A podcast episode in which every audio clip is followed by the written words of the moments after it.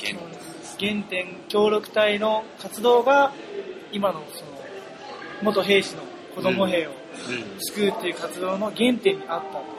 ていう今考えてみると当時はそんなことを思いもしなかったしとにかくやっぱり聞いて、あショック受けてあなんなんか大変だなと、えー、こうそうって問題なんか自分たちも勉強しないといけないなってぐらいだったの。で今思えば確かにそうやっぱその時に聞いたことがやっぱきっかけになって確かに勉強も始めたしあいろんな人、まあ、いろんな国にも行ってあのいろんな人からも学んだし、うん、そうですね。そうそう本も一冊書かれてましたよね。そうそうあの10うんうんうん。今録録音してるの？はい。あごめんね。ごめんごめんじゃあじゃあ適当にじゃあ続けて。はい、はい。あれってどんな内容の本えー、とそれはまあ6年ほど前に書いた本なんだけどうんまあいわゆる子ども兵の問題っていうものがどういうまあ問題なのかっていうこと。世界中の中でその子ども兵が今、まあ、あの50万人の以上の子どもたちが17歳以下の子どもたちがその、まあ、あの兵士になって、まあ、軍隊に入って戦ってきたと言われてるんだけどそれがどういう状況なのかっていうことであったりでまずそういう子ども兵っていう問題が生まれるのか。うん例えばそのいわゆる子供でも扱えるような軽くて小さくて小型化したこういう小型武器って呼ばれるそういう武器がまあ拡散していったことが子供でもその、まあ、戦闘に駆り出される要因になっていると。かあるいは子供っていうのは純粋だからそれは今あののそのあの自分たちが事業をしているウガンダの北部もそうだけど子供ってのは純粋だから洗脳しやすいから子供を誘拐してきて子供に例えばウガンダ北部の場合であれば自分の家族親戚を、えーの殺害を命令、えーまあ、命令を受けて殺害を強要させられるとかそういうこう信じられないこう体験なことをすることによって何も恐れない兵士にする。それは大人側大人の側軍隊の側からすればある意味戦戦略的にもその軍隊として非常に都合がいいあの使い勝手がいいものであってっていう例えばそういう、まあ、要因があるとか、うん。でまあ、そういう子ども兵の、まあ、現状。でその問題の原因。でそれに対してまあどういう取り組みが今世界中でまあなされてきたのか、うん。でまあ、それが、まあ、もちろんそれが全てあのそれで解決するわけじゃないっていうことを含めて、うん、そういう子ども兵のまあ問題現状とその原因と。でそれにまあまつわる小型武器の特に小型武器の問題っていうものも書いてある。うん。面白そうちょっと読んでみたいですね。でちょっと話は変わるんですけどその先ほどもちらっと話されてたんですけどその NGO で働くということで、えその自分にできることが何かないとスペシャルなものがないとうん。いけないっていうことだったんですけどうん。そのそれっていうのはやっぱりその今まで40何カ国旅されてきたというふうに伺ったんですけど、その中から得てきたものなんですか、うん。今の自分にできることっていうのはどうやって見つけてきたんですか？具体的にしかもそれは何なんですかね？今の自分にできること。うーん。ままずひやっぱり一つは、まあ、それは学生時代とか含めてもそうだけどやっぱり何か自分で見てででそれを何とかしたいみたいな、うん。でなあるいはそのそういう問題がなぜ起こってるんだろうみたいなそういうところにまあ関心が出て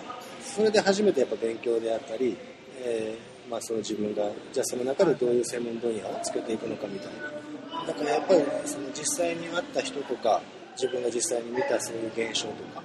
あそういうものからやっぱ出発してるような気があのするしその中でやっぱり自分があのできること、うん、っていうのは、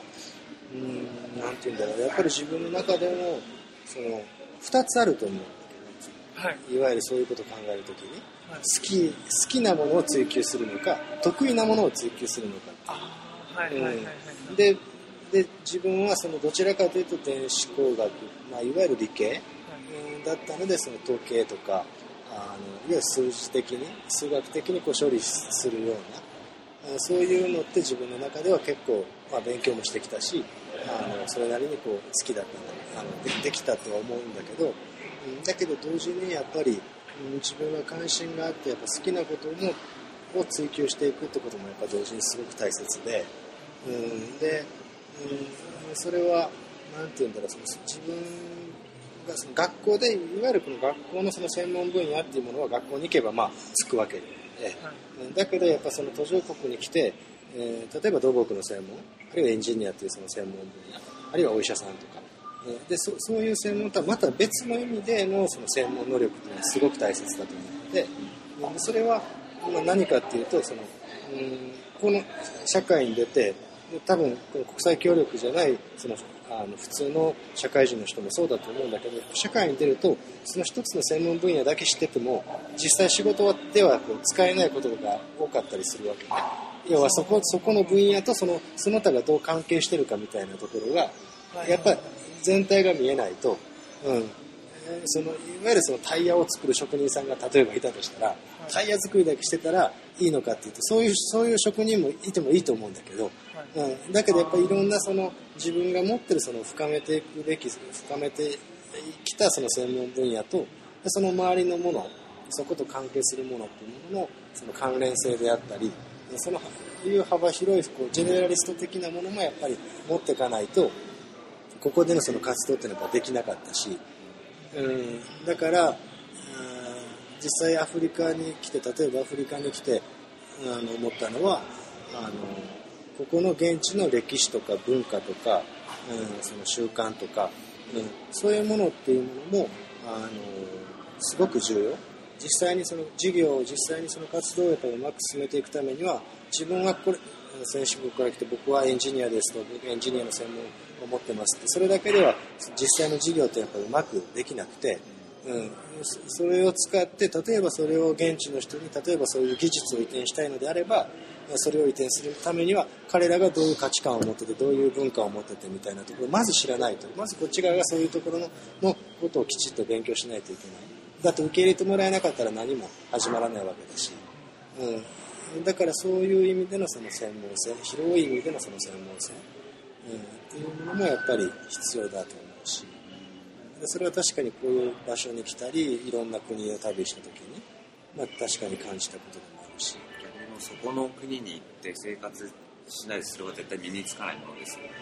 うんそうね。やっぱり実際にその現場に来てその向こうに住んでる人たちとやっぱ話をしたり一緒に住んだり、うん、することでやっぱ分かることってたくさんあるそうです机上の理論だけじゃ、うん、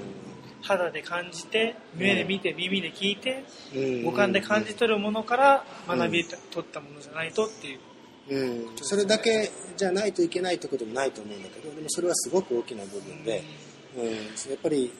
教科書的にこう勉強することも確かに大事で、例えば歴史とか地理とか彼らの伝統とかっていうのはある程度いろんな文献を読めば日本でも今であればインターネットもあるしね。い。ろんな情報があるからそれできちんと勉強するっていうのはまず大事なんだけどプラスアルファそういうあの書かれたものが全てじゃないっていう前提で現場に入っていろんなもうすごい情報量やっぱりあるわけで、うん、だからそれは自分がその場に入ってそれを体験して自分の中である程度そのそこにフィルターかけて解釈して理解していく、うん、やっぱそれのそのあの繰り返し、うん、かなっていう気がする。逆にその NGO 職員職員になるために必要なことっていうのは何なんですか、うん、まあなんていうか教科書的に言うの言うのであればやっぱりまずしっかりとその専門分野をきちっとその専門知識をまず勉強するってこと、はいはい、で日本人であればやっぱ語学能力最低限のその語学の能力コミュニケーション能力というものをきちっとつけるってこと、うん、っていうのがまずまず大事で。であともう一つはこれがやっぱ僕はすごく重要だと思うんだけど、まあ、さっきも少し言ったけれどもその NGO で働く特に現場で働くアフリカであったり途上国で働くのであればその地域のことをとにかく勉強するしっかり知る。それはその勉強いわゆるあの本を読むってこともそうだし現場にいて現場の人たちの声を聞くというものもそうだし、うん、だからそれはその地域のことをとにかくよく知るっていうことは、うん、どのせのどういうその専門技術であったりそのそれが教育であろうとあの医療であろうと保険であろうと何であろうとそういうものをこう現場でする際には絶対にやっぱり、えー、勉強して知っておかないといけない、えー、ことだと思う。今度ちょっと話を変わっていきたいんですけど、ええ、今後もその NGO 国際協力を続けていかれるという気持ちでいるんですか、うん、そうですね、やっぱり、うん、あのこれがやっぱ自分の、うんまあ、ライフワークだとも思ってるし、うん、これからもやっぱこの活動は続けていく。なぜそういうそのように思ったんですか？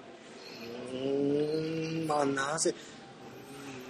うんまあ、なんて言うんだろう、まあ、一言で言うと、やっぱり自分が好きだからやってるっていう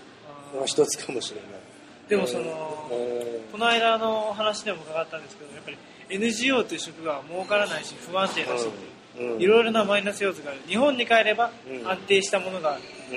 そこの部分で絶対に悩んでいく。っていうふうにお伺いしたんですよ。そこの部分で悩んだりとかはしなかったんですか、あ経済的な問題経済的とか生活的とか、生活とかあとは恋愛とかいろんな面で。うん。文化も違うし価値観も違うしっていうところで生活してそう。うん実はねあんまりその辺は悩んだことがまあゼロじゃないけどあんまりなくてでもやっぱり自分が好きな仕事だし自分がなんて言うんだろうやっぱ学生時代からずっと憧れてたしやりたいと思ってた仕事だし、うん、だからもし仮に自分があの何か普通の会社に入って仕事をししていたとしても多分その休みの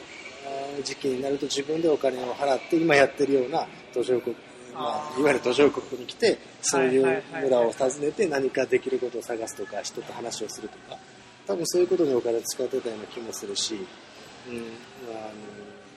そういう意味ではあまり自分の中ではそんなに困ったっていう意識はやっぱなくて、うんたただ今やっぱり自分がその NGO 組織を運営する立場にいてやっぱ今のままではその NGO っていうものを少しこう俯瞰してみるとやっぱそのそういう状態で置いておくのは良くないなっていうしあのあのきまあ、危機感というか意識、うん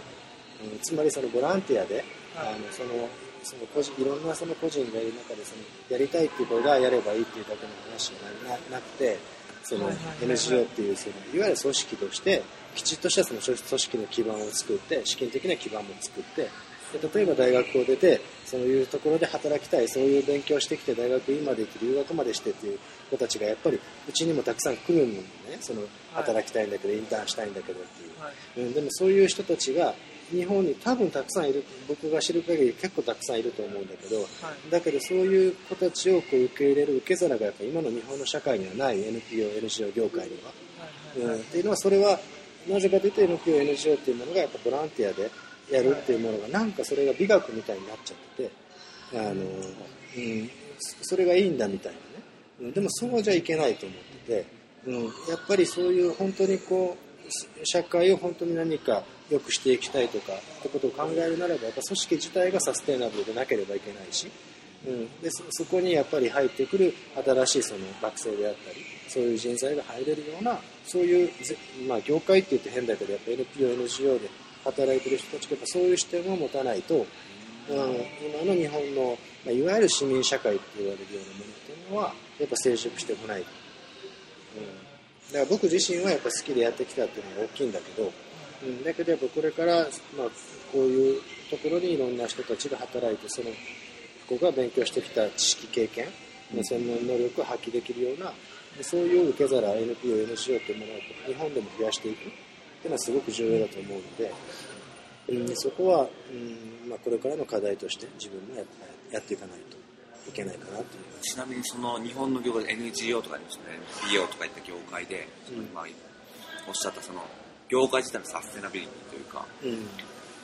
過去と比べて今うん。現在ちなみに変わったって改善されたことはあるんですか？うーんと多分どうだろうあのよく言われるのは、まあ、昔はあの、えーそのインドシナ難民が出た頃に日本でも NGO がダーッと出たで出てきたっていう。でその当時立ち上がった NPO、NGO で今も活動してる団体がやっぱいくつもあるんだけどででその後にやっぱ NPO、NGO が盛り上がったのがあの92 1992年にあのブラジルのリオデジャネイロであった地球サミットっていうのがあってでそこでまたその日本でもその NPO だとか NGO だとか国際協力みたいな意識がガッと上がった上がったんだけどでその後からやっぱ日本で、えーでもその当時っていうのは僕も自分自身が学生時代でそんなにこう関心があったわけじゃないんだけど、えーででもあのちょうどあのあの阪神大震災があった時あの時僕もちょうど大学生でうん、でそこ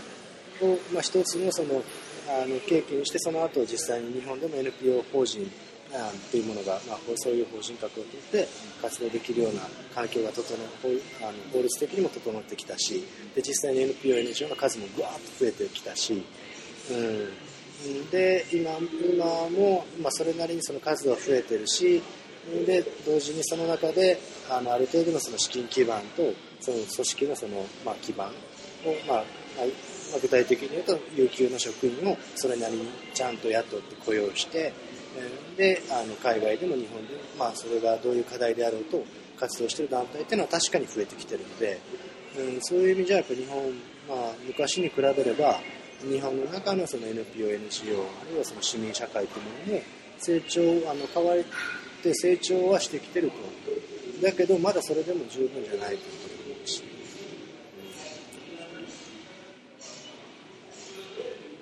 逆に大きくなりすぎることで、今の NPO、NGO が持ってる良さっていうのが失われてしまうっていう可能性はないんですか？うん。やっぱりそれはなきにしもあらずだとやっぱり思いますよね。うん。だってあの NPO、NGO って僕らもそうだけどあの政府の助成金ももらったりすることはあるけど、うん、でもうち、まあ、テラネッサンスの中では7割は自己資金でカバーしようっていう内部の目標があって、うん、っていうのはやっぱり自主自立を保つためにはお金をどこからもらってるかっていうのは実はすごく大きくて、うん、でやっぱりそれが例えば、まあ、それはメディアなんかでもそうだけど例えばあの、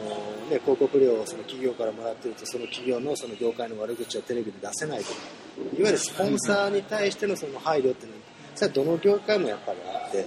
NGO、NPO もまさにそうで僕らは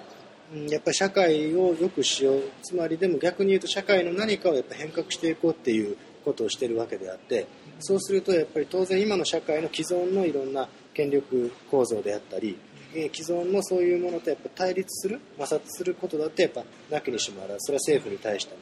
も、うん、でもやっぱある程度そこはやっぱ自主自立を保つために例えば政府が何かそのうーん自分たちとはその違うことをしようとしてて自分たちはそれは良くないと思ってるんだけれども政府から助成金をもらってるからあまりその政府にに、まあ、変な言い方だけど立てつくような反対のことを言うことをその組織としてそういう事業を進めることはできないとかね、うん、でだからやっぱり組織をあの大きくする中で自分たちのやっぱりその基本的に自分たち NPO、NGO っていうのはその公共、うん、のセクターって言われてて公共のために何か役に立つことをやっぱりやろうっていうものであるからだから特定の特にその政治的な特定のその政治的なものであったり宗教的なものであったりそういうものにやっぱ依存しないようなやっぱ独立性を保つためには、うん、でそれをやっぱ規模を大きくしようとするとどうしてもそういういろんなえー規模を大きくするというのは要はいろんなあの資金をやっぱり規模を大きくするとすると、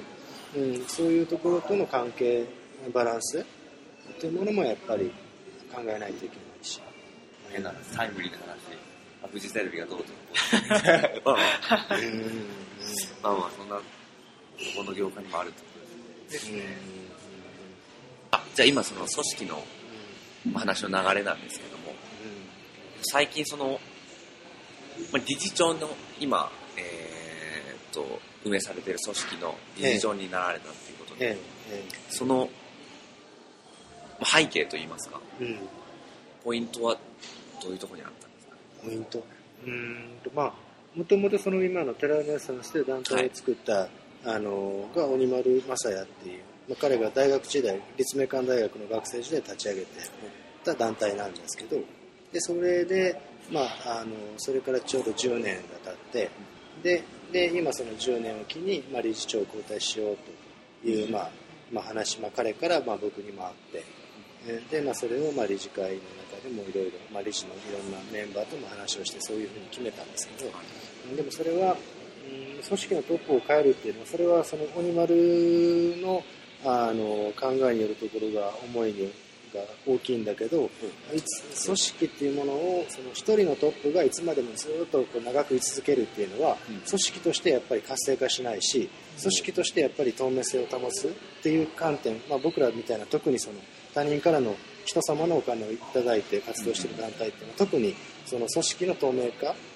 そしていろんなそのものを外に出していくっていう、うん、そういう意味でそのトップを入れ替えるってことは実はすごく重要だっていう、まあ、それは彼鬼丸のやっぱ思いがあって。なるほど、うん、なのであの、まあ、理事長を交代しようと。で、まあ、僕がその、まあ、次の理事長になるということになったんです。けど、ちなみにそれ以外の目的みたいなのはあったりするんですかね？もうその今の組織の透明化以外の活性化以外の。ああなるほど。そうあのそまあ、さっきの理事長の交代って話、まあ、そのあのあのことで言うともう一つはその組織の中であのこれは普通の会社も同じだと思うんだけどあの一人一人がパフォーマンシップを持つっていうのはすごい大事で,、うん、で特には我々みたいな団体っていうのはその職員有給職員もでインターンもでボランティアも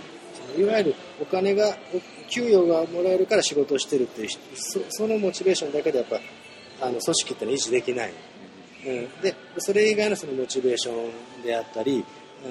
うん、何かその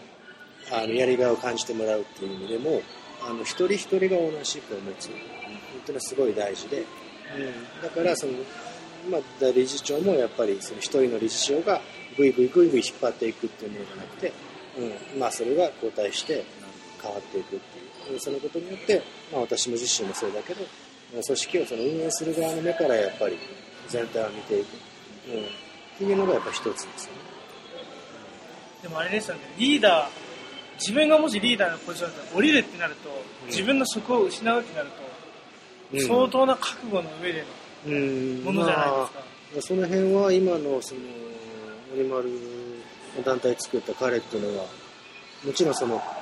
なんて言うんだろう、その会社でいう2代目でもなくて、彼が創設者、いわゆる自分でゼロから作ったわけだから、だから彼は今の団体に対してのやっぱ思いはそれは半端じゃなくやっぱあったと思うし、そういう中で理事長を交代するっていうのは彼は、もうある意味すごい決断をしたなって思いますよね。うん、だけどやっぱ同時にやっぱそれぐらいその、うん、組織をの中をこう、まあ、あの透明性をあの外部に対して、えー、出していくということであったり組織をやっぱ良くしていくということをその観点から考えて理事長交代ということを決めてるので、うん、そういう意味で彼の中でもすごくそれがやっぱ組織としていいと思ってやっぱりそういう判断を下してたと思うので。うん、なので、まあ、なんていうか、組織を良くしたいからこそ、こういう決断をしたんじゃないのかなというふうにも思いますよね。これちょっとあの僕が小川さんのことを調べてて思ったんですけど、うん、その小川さんマザーセマザー・テレサの死に際というか死んだ次の日に出会って、うん、でいろいろと感じたと。で、うん、マザー・テレサが伝えたかったことは何なんだろうっていうのをホームページでそれを探してるっていうか見つけたいっていうふうなのをホームページで見たんですけどそのマザー・テレサの伝えたかったことっていうのは今現在見つかったりはしましたか、何か自分なりの解釈で。僕がなんかホームページに書いてましたっけ？はい。あそうでしたっけ？マサー・テレサが伝えたかったことは何か？はい。ああ。あのー、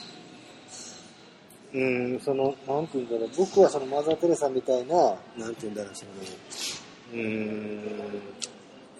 そのカソリックでもあのキリスト教徒でもないし宗教者でもないしそういう崇高な何かをできる人間だとは思ってないんだけどその時に思ったのがやっぱマザーがやっぱりこう伝えようとしたことっていうか、まあ、まあ彼実際に彼女が亡くなった亡くなってもっとなんか自分にそその場所に自分がいた彼女が実際亡くなって日本から来た。ただのその一学生。があのたまたまだけそのマザーハウスのところに行った時に、まあ、日本でまあこういうことをしてきてマザーに憧れてみたいな話をしたらその彼女の最後のミサが行われている場所だったんだけど、うん、そこに入れてもらってで実際にマザーがそのまだあのベッドの上に寝ておられる状態で最後のミサがあってでそこで最そこの場にいた人たちみんなが一人一人、まあ、彼女の足に手を触れて最後のお別れをしていくっていう。その中に自分もいたね、うん、でそういう今もそうだけどやっぱ当時の自分からすればそんなの信じられないわけで自分がそんな場所にいたってことが、うん、でやっぱなんかそのいう場所に自分がいたってことはなんかその意味があるんじゃないのかなとか。で後でやっぱ考えるようになって、うん、でなんで自分があの時あの場所でマザーが亡くなった後、うん、本当に本当に偶然だけど97年の9月7日に朝空港着いたらマザーが亡くなったっていう、まあ、ことを聞いてそこのあのタクシードライバーに自分にとって初めてのその途上国。うん、だからその学生時代にまあ進路どうしようかって思った時にで行った。その日にそういうことがあってでマザーと会った時にやっぱ自分の中で何か意味があるんじゃないのかなっていうだそれは何なんだろうみたいな、うん、でそのマザーがあその、まあ、伝えたかったことというか、うんうん、だから僕の中ではそれは、うん、僕はその自分の人生はやっぱ大学卒業間際で考えてる。うんその時にそこにいたっていうことがやっぱ今思えばだけど何て言うんだろう。まあマザーがしてきたことに比べればそんなの比べられるようなことじゃないけどだけどやっぱその後15年間この国際協力っていうそういう中でそれなりに自分が何かできることをやっぱりやってきた。うんうんまあ、そういうメッセージだったのかなっていう気も。うん